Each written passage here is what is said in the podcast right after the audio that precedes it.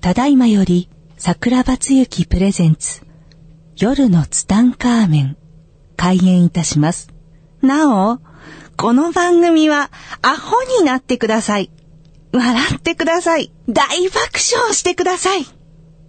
アホと素直と行動力が世界を救う。夜のツタンカーメン開演です。はい、皆さんこんばんこは。んばんは。いよいよやってまいりました。今夜も夜のツタンカーメンということで、えー私、桜庭つゆき、そしてアシスタントの、ギャオでございます。はい、ギャオちゃんどうぞよろしくお願いします。よろしくお願いしますそして今夜もオーディエンスの方がたくさん見られてありがとうございます。ありがとうございます。ね、皆さん本当ね嬉しいですね嬉しいですねありがたいですねがたい毎週毎週こうやってねなんはかい来ていただいて、本当ありがたい限りですねあの突然ですけども、はい僕ね本当飛行機が多いんですよ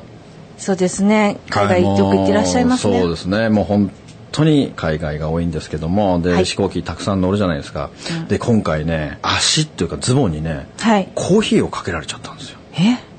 キャビンアテンダントの方いるじゃじゃないですか、はい。あの方がほらご飯とか持ってくるときにカートみたいなあ押してねあのますねマリオカートみたいな押してくるでしょ全然違いますね。その時にそのお姉さん全然気がついてないんですよそのお姉さん気がついてないんだけども、はいコーヒーのカップがね僕の横通る時にね倒れたんですよ倒れて、はい僕のねズボンの膝から下部分にね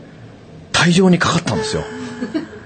で僕寝ててあ 寝てたんです寝かてたんですよでも何かかかったってわかるじゃないですか、はいわかるから見たらもうコーヒーが全開にかかってるんあーですやよだで僕紺色のスーツ着てたんですよ、はいひっくり返しちゃったお姉さんはそのことに気がつかないでもう行っちゃってるわけですよ、後ろ姿が後ろ姿で行っちゃってる小わけでさすよくなっていく。そうそれで僕はずっとお尻見ながらいいなとか思ってたんですけ どやっぱり。でそんなのはどうでもいいんですけど、はいとりあえずご飯の時についてたあの白いナプキンみたいなので、はい紙ナプキンあるじゃないですか、はいあれでこうズボンのとこからもう拭いてたんですよ、うん。拭いてたらその紙ナプキンが安いやつだから、ボロボロになって洋服にいっぱいつつ く想像つきますかねあの、白い。そう白いなんてうの玉みたいのがねそう玉みたいのがいっぱいついて余計ひどくなっちゃったんですかよわいそう。でねこれついてるなと思うわけですよそうですね。でもこんな時は祭るしかないんですよそうですね。だからねサブちゃんの祭りを歌いながらはい祭りだ祭りだって歌いながら拭いてたんですよ怪しさ満点ですね、今あ日 そう満点もですよ。でも、でも本当なんかこうね理不尽なことってありますよ。ちょっと歌ってくださいよ。いやいやいやいやもうそれねあの翡翠先生の時にね、はいあのまた翡翠先生のところで歌ってきちゃったあまた歌っちゃゃったんですよ。だって だって翡翠先生が歌ってくれって言うんだもん。本当に。は。はいでね翡翠先生のあの名言ラジオセラピーに出た時ってねい、金曜。いい話しちゃうんだよね。 2時、え20分から。 2時20分から番組ねですね。はいそうですね。だから本番のこっちでね、はいいい話ができないんだよね。いいですよ。大丈夫。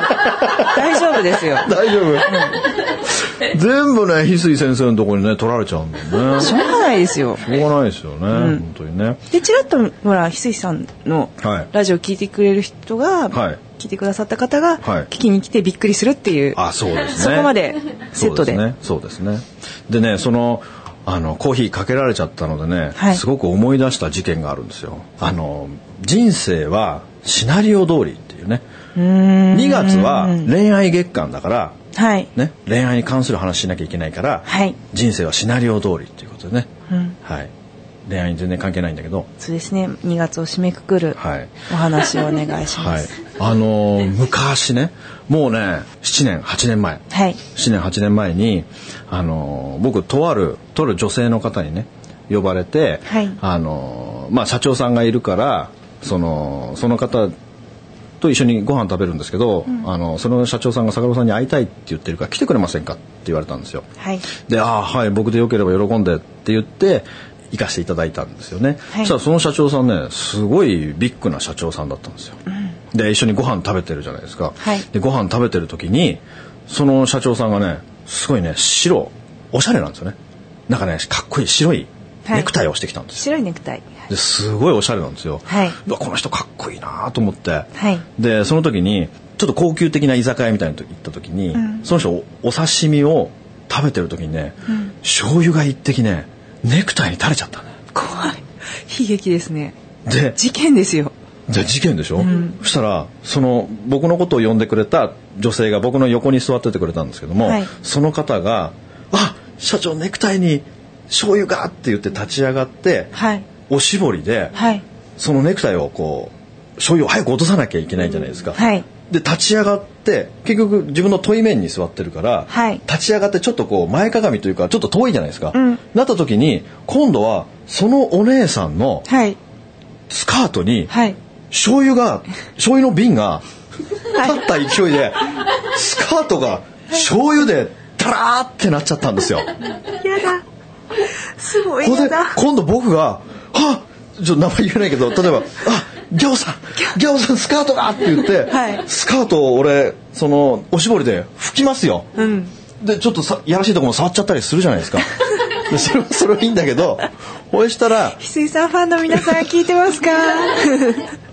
これ下ネタいいんだよね、大丈夫ですようちは大丈夫ですあはいはい、でもまあ僕下ネタ喋んないからいいんですけど、はいそうですねでふ拭くじゃないですか、はいおしぼりでバーって拭いてる時に、はいその方が「わー!」ってそれはショックです白いですねすごい綺麗なフリルのスカートみたいなの入ってきたんですよその方も白いそうその方も白いスカーートだったんですよで醤油がついてだってスカートにだネクタイだったらさ外せばいいじゃないですかだけどその方スカートだから脱いで帰れないじゃないですかトはい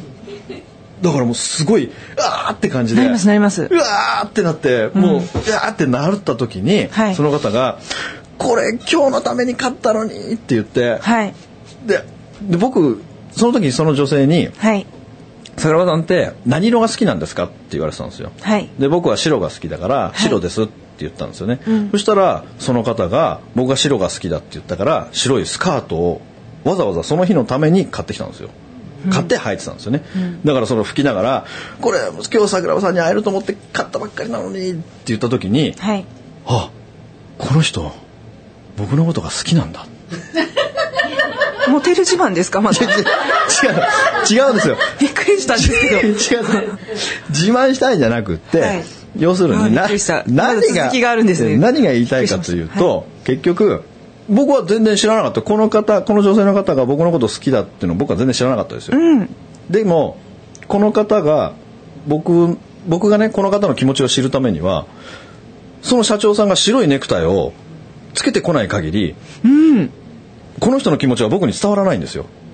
確かにそしてさらにその社長さんが醤油を一滴ネクタイに垂らしていなければ、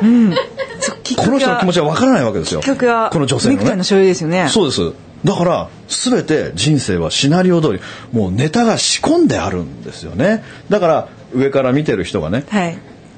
この人が僕のこと好きだと。うんでもあのどうしたらはいこの人がその女性が僕のこと好きかって僕が気が付くかというと、はいその人が白いネクタイをしてきてさらにそこに醤油を垂らしてさらにそこで立ち上がって醤油を自分のスカートにこぼさない限り、はいこの人の気持ちは分かんないわけですよだから全すご部いそのセッティングされた座る位置もはいその醤油の置く醤油の瓶の置く位置も、そうで全てがシナリオ通りになってないと、はいそうならないわけですよ。はいそして、えー結局その日の夜その方と結ばれたんですけど もはいいや怒んないなんでギャオはすぐ怒るのいやえなんて言えばいいんですかいや良かったですねあよかったですねはい良かったんですよでその夜はどうだったんですか暑かったんですかとか聞いてくれるとその夜はもういいですよ続けてくださ いよいやだから本当にその時思ったのは、本当人生ってシナリオ通りなんだなってすごく思ったんですよねだって全てあーが面白い全てが仕組まれたかのようになってるんですよねここで一つ質問があるんですけど、はいもうちょっと素敵な展開で仕組んでくれることはしなんて言うんだろうそんな醤油がビチャーってならじゃなくてもっと素敵な流れがいいんですけど私に怒る場合はねダメですダメなんですかダメですそんな素敵な展開を期待しちゃダメですよもう人生は一瞬先はハプニングですからね醤油はちょっといいんでそっから醤油がこぼれることで恋が始まる時がああるんだよ恋はいつだって始まるんだよ準備できてるの恋が始まるいや醤油は嫌ですだもう何でも受け入れなきゃダメでしょそのこれは嫌ですあれは嫌ですって言ってるから降りかかってこないんだよ何でも OK 全て OK 醤油も OK 醤油も OK ソースも OK そうそでうねシナリオ通りであの今ちょっと思い出したんですけども、はい昔ねあのうちほら自由が丘でうん石のお店をやってますよこの前伺ってきましたあ本当ですかありがとうございます結構いよく伺ってるんですけどあありがとうございますなんか改装されて綺麗になってそうですね綺麗になっちゃいましたね、うん明るい感じのはい、自由が丘天然石アメリはいもっとアメリの宣伝したいんですよしてくださいよそういえギャばオいやギャオがそういう話やめてくださいっていう言ってないですあ言ってないかもっとしてくださいよ医師のお話 みんな聞きたいです、そうですよね、でアメリでね、うんアメリオープンしたのはあのーもう忘れちゃったんですけどはい多分5年ぐらい前なんですよでオープンした時って、はい僕毎日店番してたんですよはいで店番してた時にねやっぱり石のお店なのでね結構こういろんな人が来るんですよ、詳ね、しい方がいたりそう怪しい人がいたりしてねで怪怪ししいい人人ががねね、来るとね結構楽しいんですよ、 来たぞとそうそう来たな、でねあのーお子さんでね、石を好きな人がすごくたくさんいるんですよへ え本当ねキッズで石好きな人すごく多くてでね石が好きなお子さんっていうのはねずっと僕人間ウォッチングした時にねやっぱね、心が優しいんですよねうーんすごく心の優しい人が子供たちが石をすごく好きなんですよねちょっと想像できないですね子供が石を好き大好きですよだから小学生とかよく学校の帰りにうちの店に来て石を見て帰る子供たちって毎日いますよ、へえ本当に、そうなんですね、である時ねお母さんとその子供がいてね、その石をね見てるんですよ、はいでね石とね会話してるんですよへえ多分ね5歳ぐらいの子供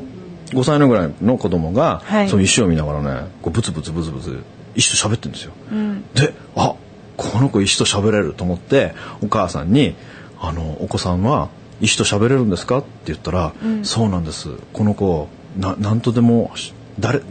な何でもやっぱ物には魂が入ってるから、な何でも喋れるんです」って言うんですよ。だあすごいですねって言ってでじゃあお子さんははいお母さんのお腹の中にいる時とか覚えてるんじゃないですかって言ったんですよ。うんそしたらあ聞いたことありますうん体内記憶ね、うん体内記憶を持ってらっしゃるんじゃないんですかって言ったら「そうなんですこの子に一部始終を教えてもらいました」って言うんですよ。へえ覚えそてういらっいうしのゃをって僕はもうほら死後の世界研究家だから もう丹波哲郎より詳しいですから ねふ 古いなギャオそうですねねえだからもうそんな話された日にはさ、はいちょっと奥さんお茶でもどうですかってなり ますよ詳しく聞かせてくださ詳いしく聞きたいもん ねほりはほり聞きたいですよ、はいお母さんの体内記憶をどういうふうに喋るのか、ものすごい興味ありますよ、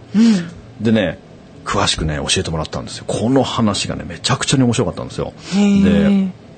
あのー普通ね、はい体内記憶があるお子さんっていうのは、うんあのー例えばこう雲の上から、はいあのお父さんお母さん見てて、うんで「ああのお母さんのとこ行きたい」って言って、じゃあ行ってこい」って言われた瞬間にもうお腹の中に入ってる、まあ、そんなような感じなんうでんすよね。選んでそうそう自生ま分れてくるでって聞きますよねそう自分で選んで生まれてくるってもう大体そういうパターンなんですよね、はいでそんなのかなと思ったらね違うんですよこれがそのお子さんっていうのはね、はいあの男の子とね女の子はいの2人兄弟なんですよ、二人兄弟二人兄弟、はいえっ、と5歳の子とん3歳の女の子なんですよ、はいでね、あのーその男の子っていうか、あのーまずその雲の上にいたもうそこも一緒なんですよ、はいで雲の上に自分とはい妹と2人でいたらしいんですよ、妹さんと一緒妹と2人いた、はいで後ろにおじいちゃんがいたへえでおじいちゃんに、はいお前はあそこに行け」って指定されたって言うんですよだからそのお母さんのところにうん行きなさいって言われたんですよ、うーんでその時にあの弟と妹うん一人ずついるでしょ、でじゃあお前が行けよいやいやあんたが行きなよってそこで喧嘩したらしいん ですよ弟とねあ弟の妹とどおうじいぞちゃんどがうぞみたいなのやってたそうそうそうお前が先行けよいやお前だよみたいな話した時に、そのおじいちゃんが喧嘩するんじゃないとじゃんけんをしなさいって言ったんですそこでじゃんけんしたらお兄ちゃんが勝ったんですよお兄ちゃんが勝ったから生かされたらしいんですよへえそれをそそれを教えてくれた覚えていて覚えていお母さんに話してくれたんですかそうほんでお父さんと、うんあのそのお母さんが、そのまだここのねそのお子さんが、うんあのお腹にいる時にそのどんな喧嘩をしたかとか、そういうのね全部覚えてるらしいんですよ聞こえてるのそう聞こえてるへえでそその子供がね、その男の子が、まあ、例えば、あのー名前をつけよう何にしようかなじゃあまあいいやたけし君 でいいやそのたけし君が、あのーお腹の中にいる時にすごく嫌だったのが、よくお父さんが、そのお腹の中にいる子供に対して、なんかこう喋る機会あるじゃないですかなんていうのあのトイレのさトイレ掃除する吸盤みたいなのをさ奥さんのお腹につけて「あのパパでちよ」とかいうあれがすごく嫌だって。そんな機械使わなくても全部聞こえてるよと。そういうことうるさいよというねびっくりしたあのパパで治療が嫌だったんじゃなくてパパで治療はいいんですよ。パパで治療はいいけども、そんなことしなくても全部聞こえてるから、そんな機械は使わないでくれと。へえそう、そういうのも全部覚えてるって言うんですよね。で、その子が、そのたけし君が2歳になった時にね、お母さんと一緒に手歩い、手つないで歩いてた時に、んお母さんにね、突然ね、あ、ゆうこちゃんが来たって言ったんだって。うーんゆうこちゃんって誰って言ったら、今ママのお腹にゆうこちゃんが来たって。えーってお母さん何、何言ってるか全然わかんなくて、それからしばらくしたら、二ん人目のお子さんを妊娠してたんですよ。へえで、あの、この子はゆうこちゃんなんだよって言って、それは上で約束して来たんだよっていうゆうこちゃんが来た。で、息子がゆうこちゃんって名付けてるから、もうゆうこちゃんっていう名前にしたんですよ、本当に。へえ名前ってねお父さんお母さんが決めたんじゃないんですよギャオもちゃんとギャオっていう名前を自分で選んできてるんですよ、ギャオリューンとギャオリオン僕がつけたんじゃないんですよ自分で呼んでくれという波動ですか波動です よまあそれなるでほどはいまあ本当に優子ちゃんが生まれてきましたでその男の子がね4歳ぐらいになった時にはい買い物してたら、ベートーベンのポスターがあった、その CD ショップの前を通った時に、ねはいでそのベートーベンの CD を買えってね泣き叫ぶんだってへえその子供がちゃい子がベートーベン聞いてどうすんだと泣くほど欲しい泣くほど欲しベいートーベンでまた今度ねとか、大きくなったらねとかん言うけども、もう買って買って言うあんまりにもうるさいから、んなんでこのベートーベンが欲しいのって言ったら、彼は僕の友達だからってへえだからきっと過去生でうんうん友達だったんですよ、ベートーベンすと。ごいですねでそれを買ったら、もう一日中聴いてるんだってベートーベンを。へえずーっと聞いてるんだってである時こたつに入って家族でねみかん食べてたんだってはいみかん食べてる時に、はいみかんってほらあの中のなんていうんですかあの白いのふさなんていうんですか、うん中の筋みたいな筋みたいなのあるじゃないですか、はいあれをそのたけし君が食べてる時にねお母さんにね「お母さん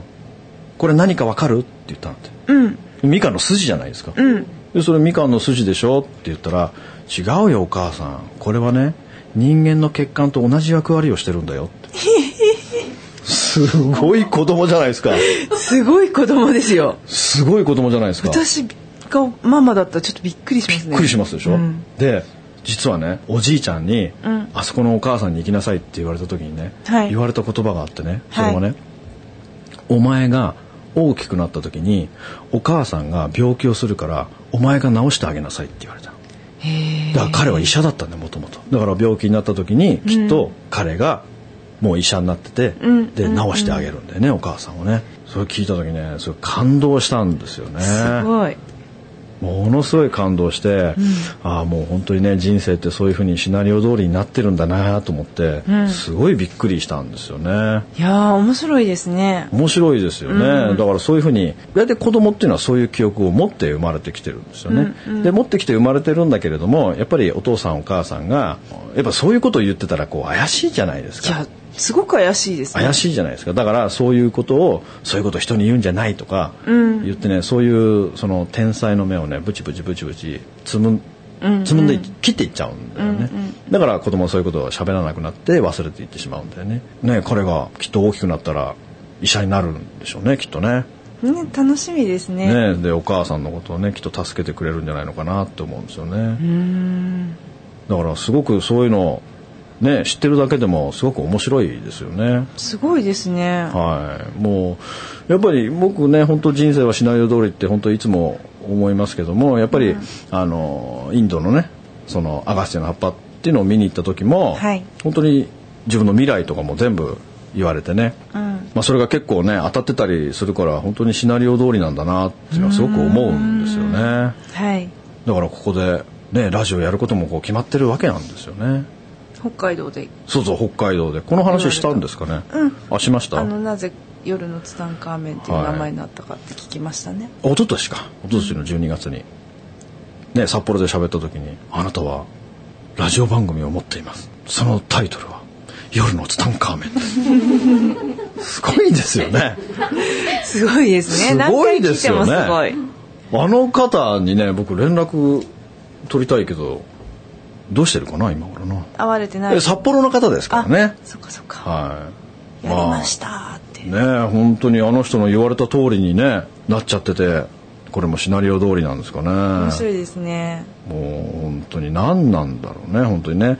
でもそう言ってもやっぱり信じない人とかね結構いますからねでもまあそれはそれで仕方がないところですよねそうですね、はいそういえば、そうですねはい聞いていただいてる皆さんに小あー林正観さんはいと桜庭大王の関係とかは何なのかなというところをはい飛ばして、はいトイレの話ばっかりしちゃったんあでそうですねちょっと大事なところだけパパッと教えてもらえあのれ小ば林と、正岩さんはこの方がいなかったら、はい今の自分はいないという本当の僕の師匠ですねでもう3年前にね、えーお亡くなりになってしまったんですけれども、年間365日ね休みなく日本中、毎日講演されてる方だったんですよね本を60冊ぐらい出してるんですよねもうぜひね読んだことがない方はねもう絶対読んでみていただきたいですよねあの小林正観さんっていうのは、まあ、小林っていうのはね小さい林にはい正しいはいに、あの観っていうのは見るうん観、観光の観はい観光の観ですねで小小林正観さん林正観さんあのアマゾンで検索すればね必ずうー出てくるので、まあ自分の直感とまあその本の表紙でピンときたものをね選んで読んでいただければ必ず自分にね、えー必要なメッセージが隠されてると思うんですよね。とても読みやすそうなものから宇宙の怪しいものまでねすごくあるんですそうよもう本当に僕ね初めて清官さんの本を読んだ時ね本当に衝撃的だったんですよねはもともと清官さんはね本屋さん売りの本は出してなかったんですよですよねうん通販専門の本しか出してなかったんですよご縁があった人しかそうです買えなそうでくて、すはい書店に並ぶようなはい。感もじとじゃもなかとったはんですね僕、斎藤ひとりさんがすごく好きで、はいで、斎藤ひとりさんの CD とか本とかずっと読んでる中で、はいその斎藤ひとりさんが、私の話を聞くよりも、小林聖賀さんの本を読みなさいってずっと言ってたんですよね。へえで、その大へーそうなんで好きすな、ね僕の大好きな斎藤ひとりさんが、はい私よりすごいで私の話を聞くぐらいだったら小林聖華さんの本を読んだ方がためになるんだってことをおっしゃってたひと時りさん期がずあっっとた言んっですずっと言かあってずったんとおっですしゃよってるんですずっかと言ってたんですよへえだからその尊敬するひとりさんが言う聖華さんの本っていうのはどんななんだろうって、僕ねずっとその時ね検索したんですけどはい本屋さんっていうかアマゾンで売ってない本は世の中にないと思ってたんですよあ通販専門の本なん確てかにないと思わないから、アマゾンで検索して出てこなかった本は世の中にないと思ってたんですよ。だから、アマゾンでずっと検索したんですよ、半年間。ありませんありませんありません、ありませんって。今日もありません今日もありま せん。